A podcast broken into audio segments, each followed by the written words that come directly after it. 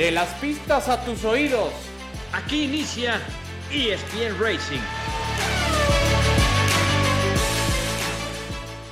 Hola, ¿cómo están amigos de ESPN? Bienvenidos. Esto es ESPN Racing, el podcast donde hablamos de deporte motor, automovilismo y que tiene ya, por supuesto, como figura central o como eh, evento central justamente la definición del subcampeonato y del campeonato de constructores en la Fórmula 1. Quedan cuatro carreras por delante. Viene Austin este próximo fin de semana y ya desde aquí se ve el Gran Premio de México. Para platicar de esto, qué mejor que hacerlo con mi querido Alex Pombo. Alex, ¿cómo estás? Qué gusto saludarte. ¿Qué tal, ah, Javier? Pues ya, como dices, emocionados. Eh, eh pues para estar listos para el Gran Premio de México, el Gran Premio de Estados Unidos, que es como parte, una rama también por la cantidad de mexicanos que van a ese Gran Premio y pues eh, como dices, lo que viene del título de constructores, el segundo lugar de Checo, bueno, tanto que tenemos que hablar. Sí, por supuesto.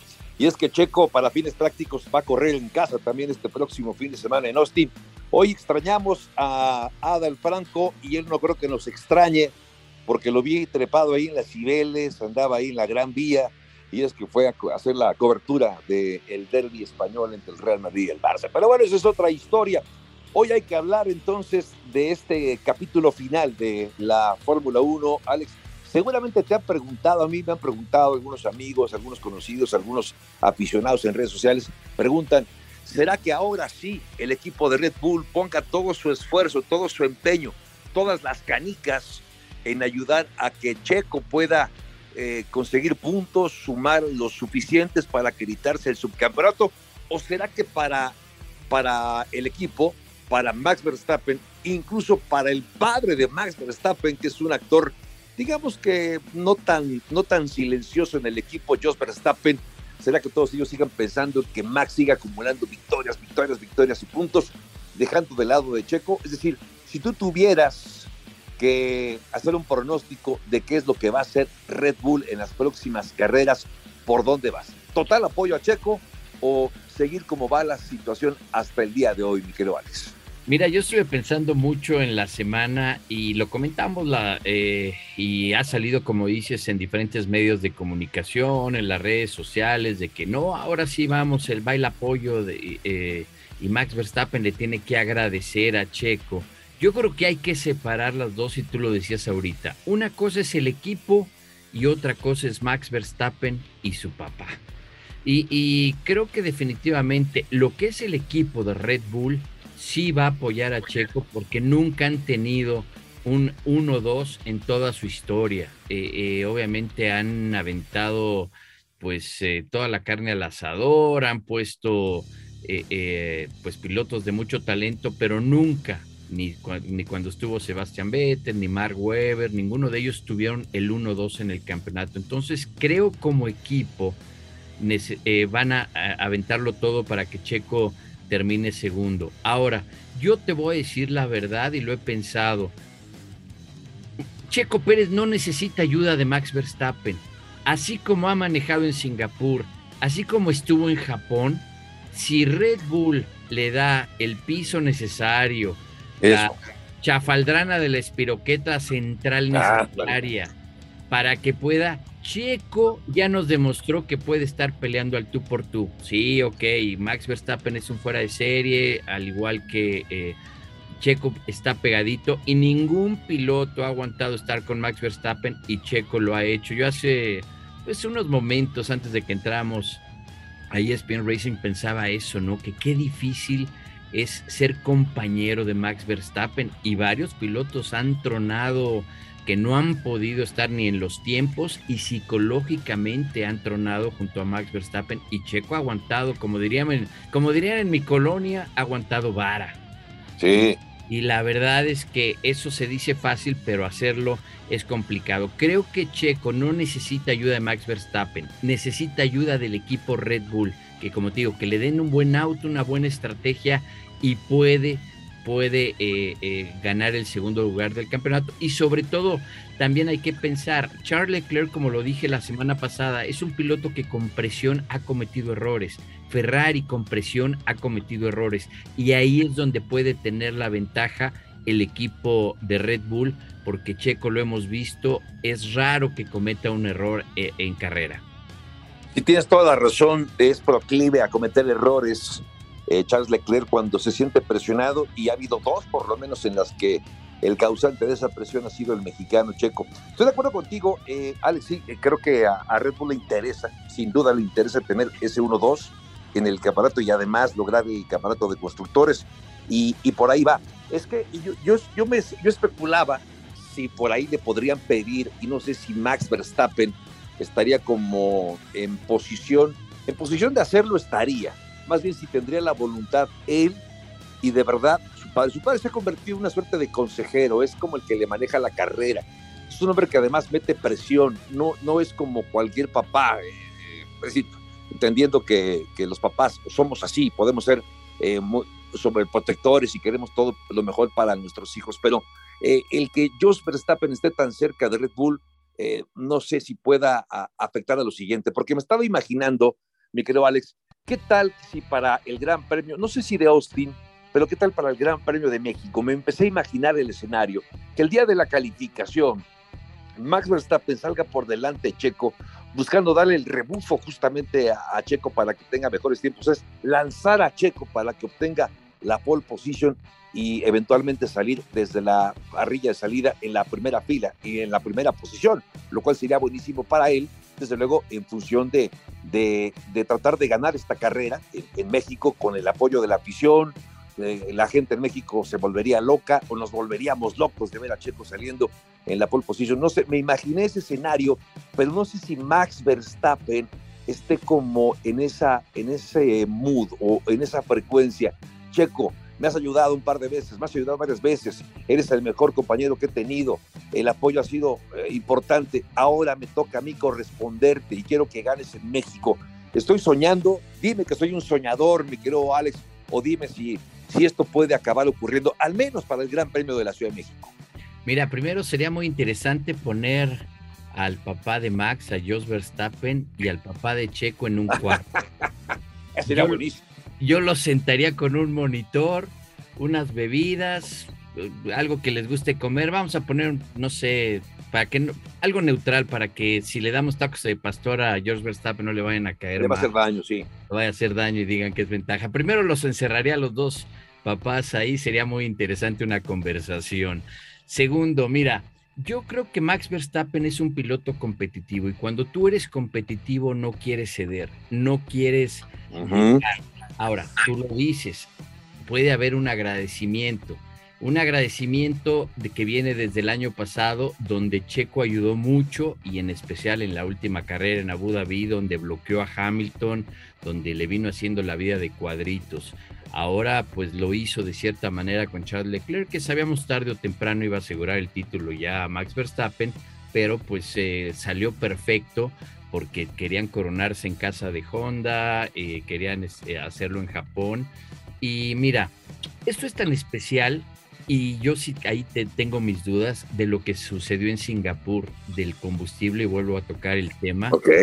Porque es muy extraño que un equipo que tiene tal perfección se les olvide ponerle el suficiente combustible a Max Verstappen y le diga, entra, entra a los pits porque no tienes combustible. Hay gente que específicamente se dedica cada quien tiene un área de trabajar y, y tú recuerdas, conoces muy bien a Rod McLeod, que, que fue piloto mexicano, driver coach, que estuvo aquí, un escocés muy querido aquí en México, y él nos comentaba de cómo era el especialista de cajas de velocidades cuando trabajó en la época de Ayrton Senna y, Alan Prost, él, él era el encargado de engranar y ese era su trabajo. Ese era solamente su trabajo, engranar y trabajar en la caja de velocidades de Alan Prost. Entonces cada mecánico, cada persona ya tiene una actividad asignada. Por eso te digo que de ahí se me hace muy extraño. Yo no tengo duda que lo planearon para que eh, obtuviera el título en Japón. Obviamente las condiciones, el talento eh, de Max Verstappen, el talento de Checo, la perfección de los autos que tienen con Adrian Newey, la dirección de, Christian Horner pues eh, yo creo que en algún momento sí se le va a apoyar a Checo para que tenga esa pole o para que pueda tener la victoria. Lo hemos visto y yo creo que eso eh, en un momento hablaría muy bien de Max Verstappen, porque también, eh, eh, pues a veces yo creo que hay que mostrar humildad. Yo entiendo que es muy competitivo, que siempre quieres ganar, quieres romper récords, pero yo creo que tener un gesto de, apoyo hacia Checo sería muy bueno, pero pues ya veremos, ya veremos qué pasa. Pues El equipo definitivamente va a apoyar a Checo y como te digo, a lo que yo me refiero de apoyarlo es que le den las herramientas necesarias para que demuestre ese talento que ya sabemos lo tiene. Sí, y, dentro de las expresiones que yo he visto de los aficionados, dicen, ¿será que dejen ganar a Checo? Dejen ganar a Checo. O sea, eh, vamos, entiendo que cada quien lo ve como, lo percibe de una forma diferente, pero el, ¿crees que Red Bull deje ganar a Checo? Es como si el Red Bull estuviera impidiendo que, Checo ganara y ahora sí van a dejar que gane. Pero en fin, eh, así lo vemos los aficionados de diferente manera, pero ojalá que pueda ser así. Tendremos tiempo todavía la próxima semana previo al Gran Premio de México, pero en lo que resta, eh, mi Alex viene, eh, ya decíamos, Austin va a correr como local checo, en Texas va una gran cantidad de aficionados mexicanos, incluso yo diría eh, México-americanos que van a estar en favor de Checo, apoyándolo con todo, queda claro. Vendrá Ciudad de México, viene después Brasil, luego viene Abu Dhabi.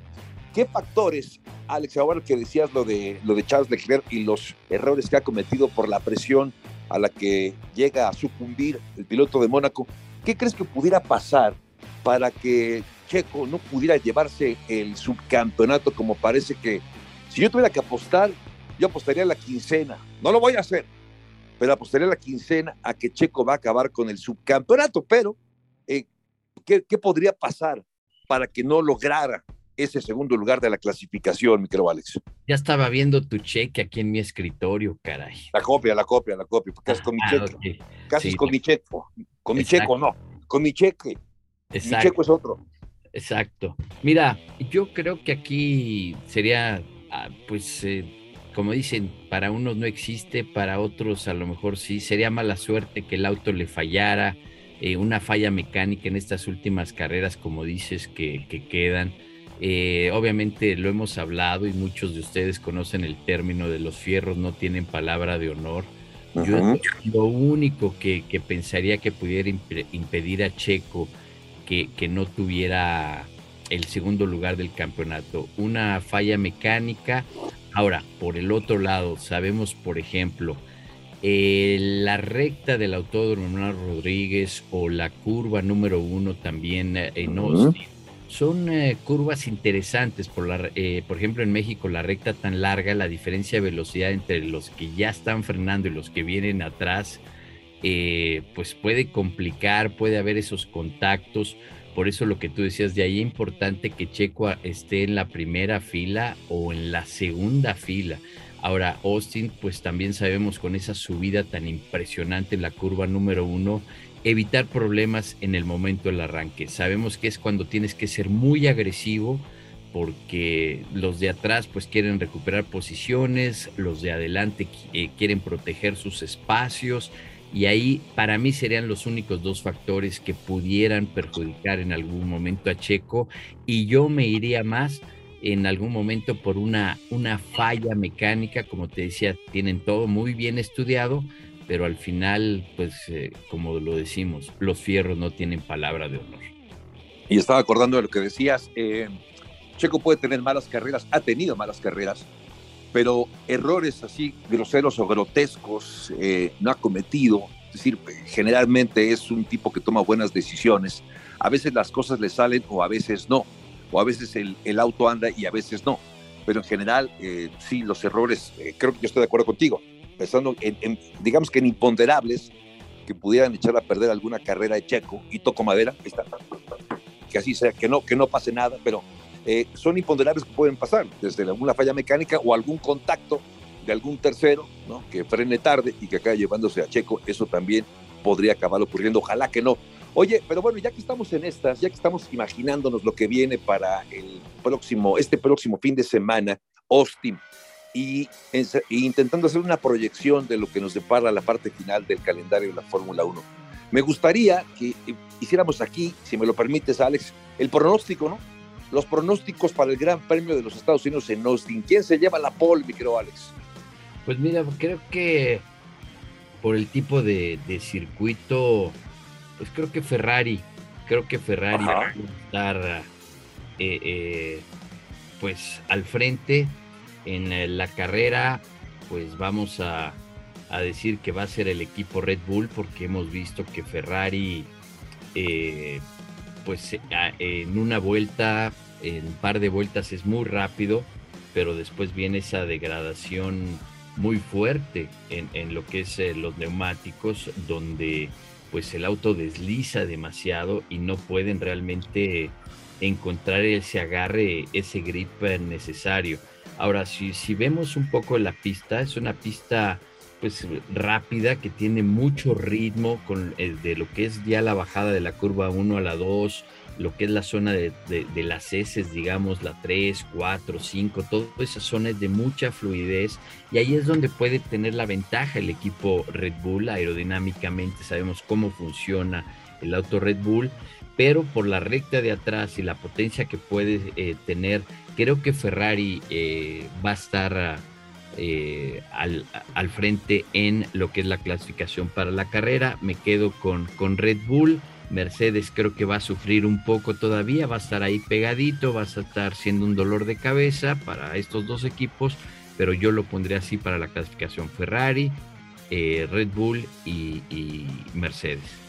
Va a parecer que te copié la tarea, mi querido Alex, pero pienso exactamente lo mismo. Ha tenido buenos sábados en general Ferrari, es un equipo que anda bien en los días de, calificación, que anda muy rápido. Eh, la degradación que tú dices ya en carrera, pues es diferente el rendimiento de un auto como Red Bull y uno de Ferrari.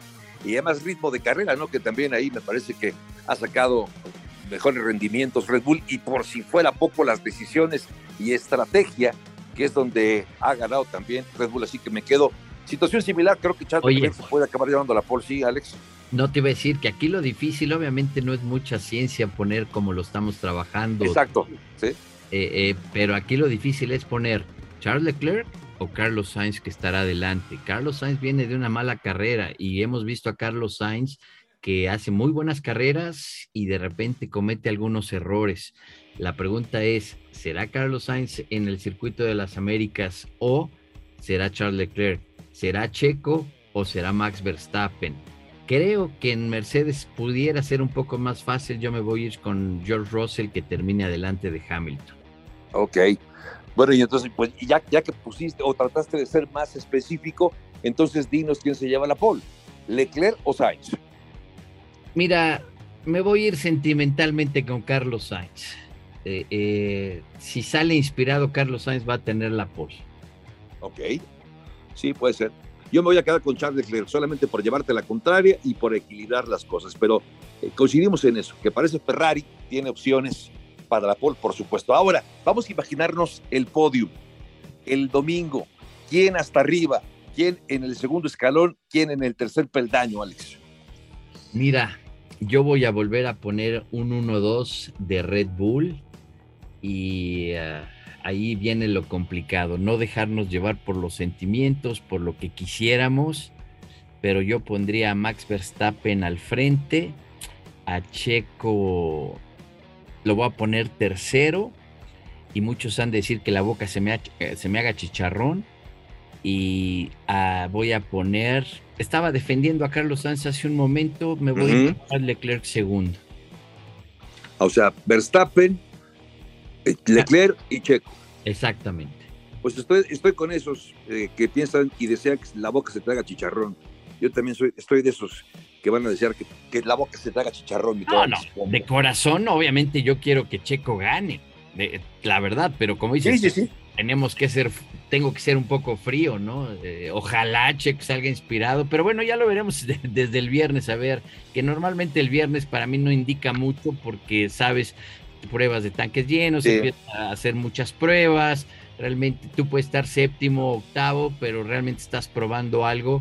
E insisto, Checo probó cosas después eh, de las vacaciones y un poquito antes estuvo probando eh, cosas en el auto para el cierre de la temporada y por eso de ahí el cambio que estamos viendo ahora. Muy bien. Pues eh, yo, yo creo que Verstappen, yo sí me voy a ir con los sentimientos, el corazón me gana, voy a poner a Checo en el segundo lugar y pongo a Leclerc en tercero porque además también Ferrari le, importa ya. Ahora sí que para Ferrari, de lo perdido, lo que aparezca. El título ya se les fue desde hace varias, varios meses incluso, así que hay que rescatar lo más posible. Así que el apoyo será para Leclerc me parece que Leclerc va a acabar tercero, eso digo yo, en el Gran Premio de las Oye, va, a decir, va a decir Carlos Sainz, no me defiendas, me quieres poner en la pole y luego me sacas del podio, va a decir. ¿Verdad? Pues ha tenido también malas carreras, este, Carlos Sainz, tristemente le ha ido mal. Bueno, vamos a la pausa, ¿qué le parece? Y enseguida regresamos para seguir hablando. Cambiemos de tema, bueno, sigamos hablando del deporte motor, pero ahora hablamos del Pato World a nuestro regreso aquí en ESPN Racing de ESPN.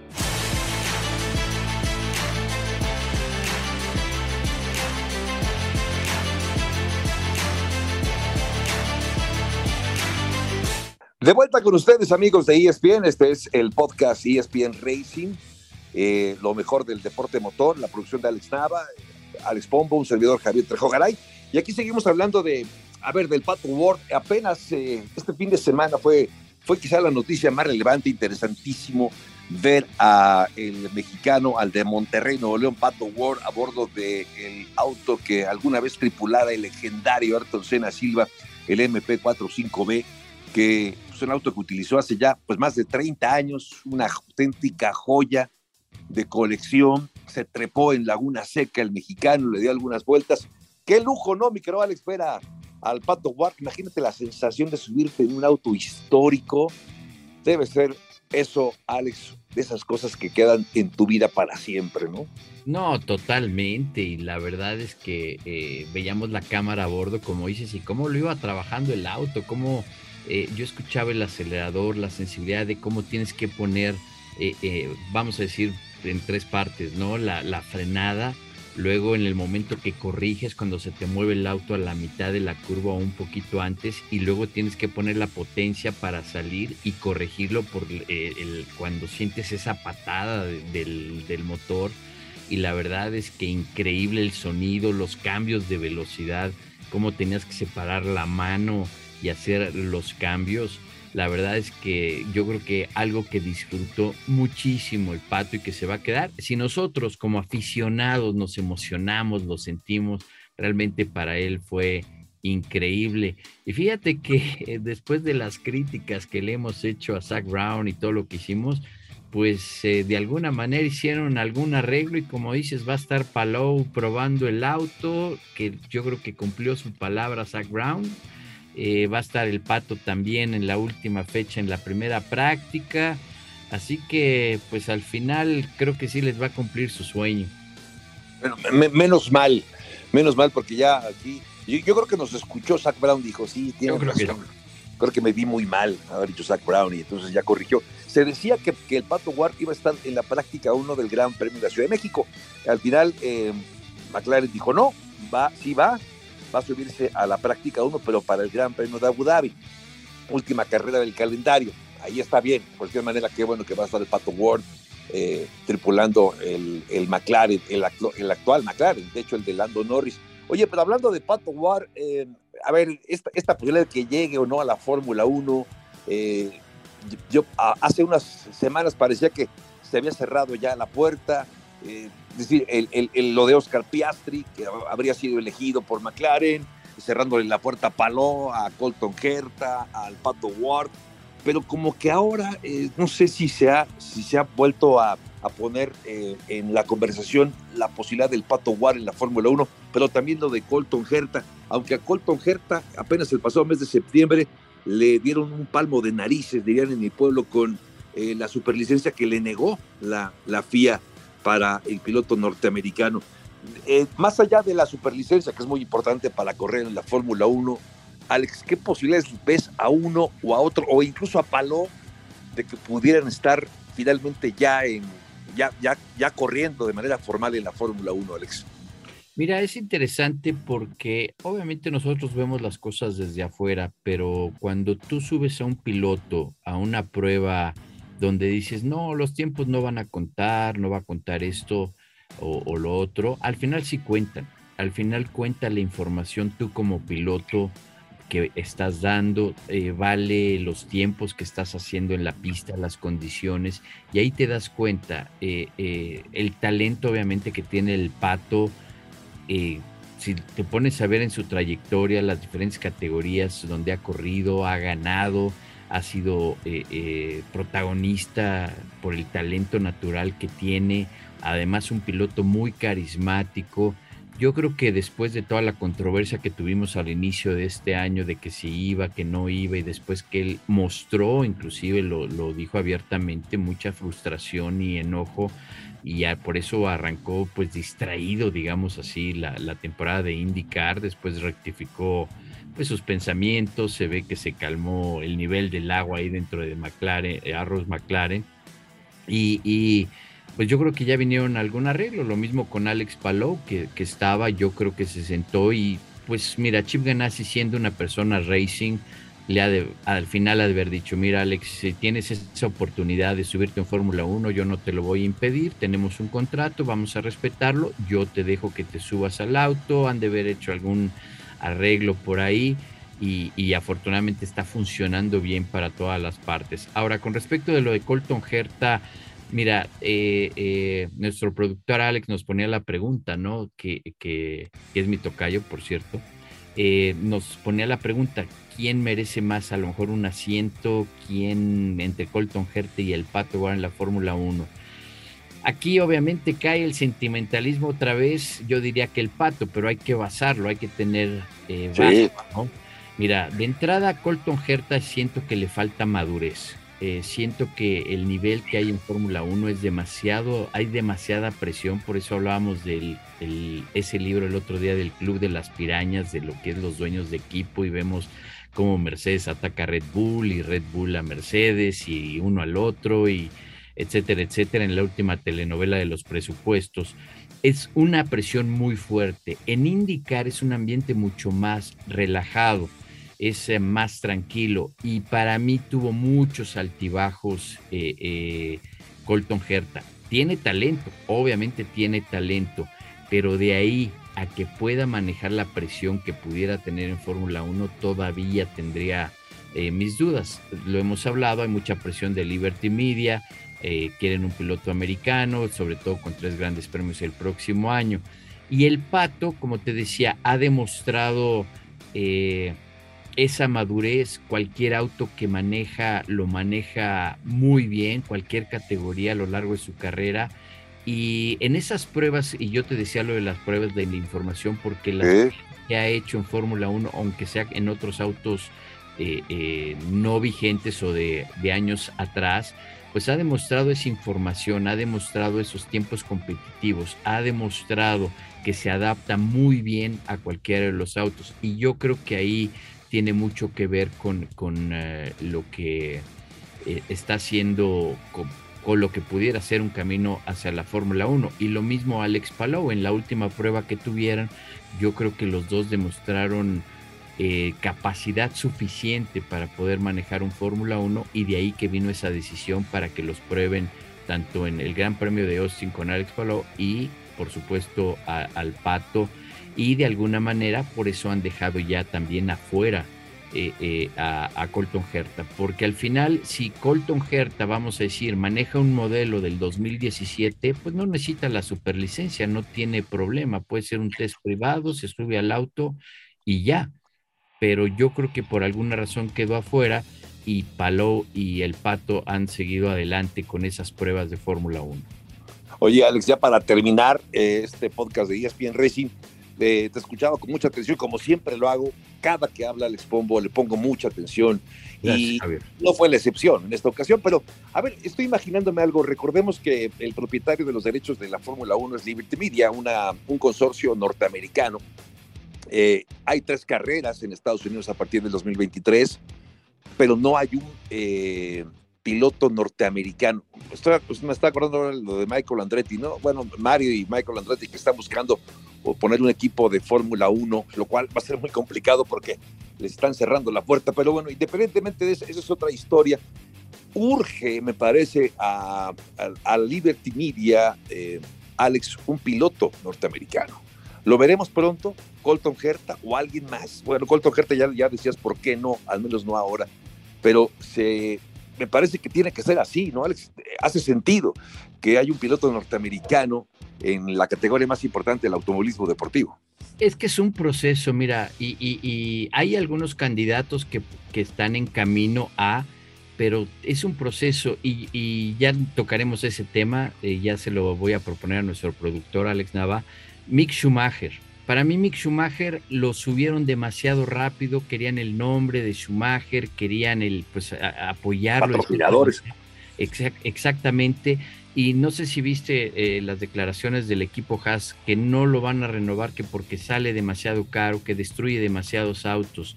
Entonces hay procesos que no puedes acelerar y para mí lo quemaron demasiado rápido. Entonces es lo mismo que pasa con algunos pilotos y en especial norteamericanos. Yo he platicado eh, eh, con varios pilotos mexicanos, con varios pilotos americanos y tienes que hacer carrera en Europa.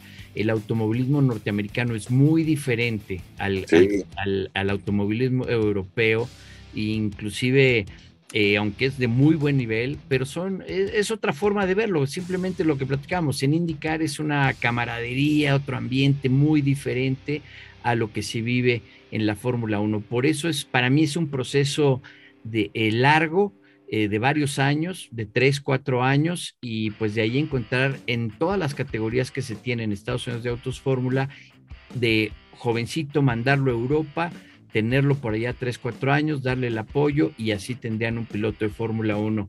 Hoy rápidamente, Javier, pues nada más quiero recordar pues a una gran persona, un eh, buen amigo que fue de los momentos más difíciles que he vivido en mi carrera, pues ayer ya fueron 11 años del buen, como le decía Daniel, el travieso Dan Weldon, que tuviera ese accidente difícil, una historia complicada donde ganó eh, Indianápolis cuando no esperaba que corriera, lo iba a firmar ya, tenía, no tenía equipo ese año, gana Indianápolis, se asegura el asiento para el siguiente año y fallece en Las Vegas, así que donde quiera que esté le quiero mandar un, un saludo, un beso y un abrazo al buen Daniel el Travieso Dan Weldon. Una historia breve, ¿no? Me lo parece, pero exitosa y, así pasa muchas veces, Alex, con, con, la, gente buena, con la gente que deja algo, como Dan Weldon que, que estuvo, llegó, impactó, nos dejó lecciones y se fue. Pues eh, me, uno a ese cariñoso saludo, mi querido Alex, aunque tú entiendo, lo sé, eh, siempre muy cerca de la IndyCar, lo conociste y tuviste oportunidad de hablar más de una vez con él. Pues un abrazo también para ti, Alex, por el sentimiento. Y, llegamos al final de este podcast de ESPN Racing, agradeciendo el favor de su atención, eh, invitándoles a que la próxima semana nos acompañen también, porque la próxima semana haremos una cobertura especial en este ESPN Racing de ESPN previo al Gran Premio de la Ciudad de México. Así que les invitamos a que nos sigan en redes sociales que visiten la plataforma. Y por cierto, también próximo 4 de noviembre se estrena la serie de Checo Pérez. Checo Pérez en Star Plus a partir del próximo 4 de noviembre. Les daremos más detalles de esta serie la próxima semana. Por lo pronto, en nombre de todo el equipo, con Alex Nave en la producción, Adal Franco que viene de regreso, supongo, de la madre patria, junto a Alex Pombo, soy Javier Trejo Garay. Gracias y hasta la próxima.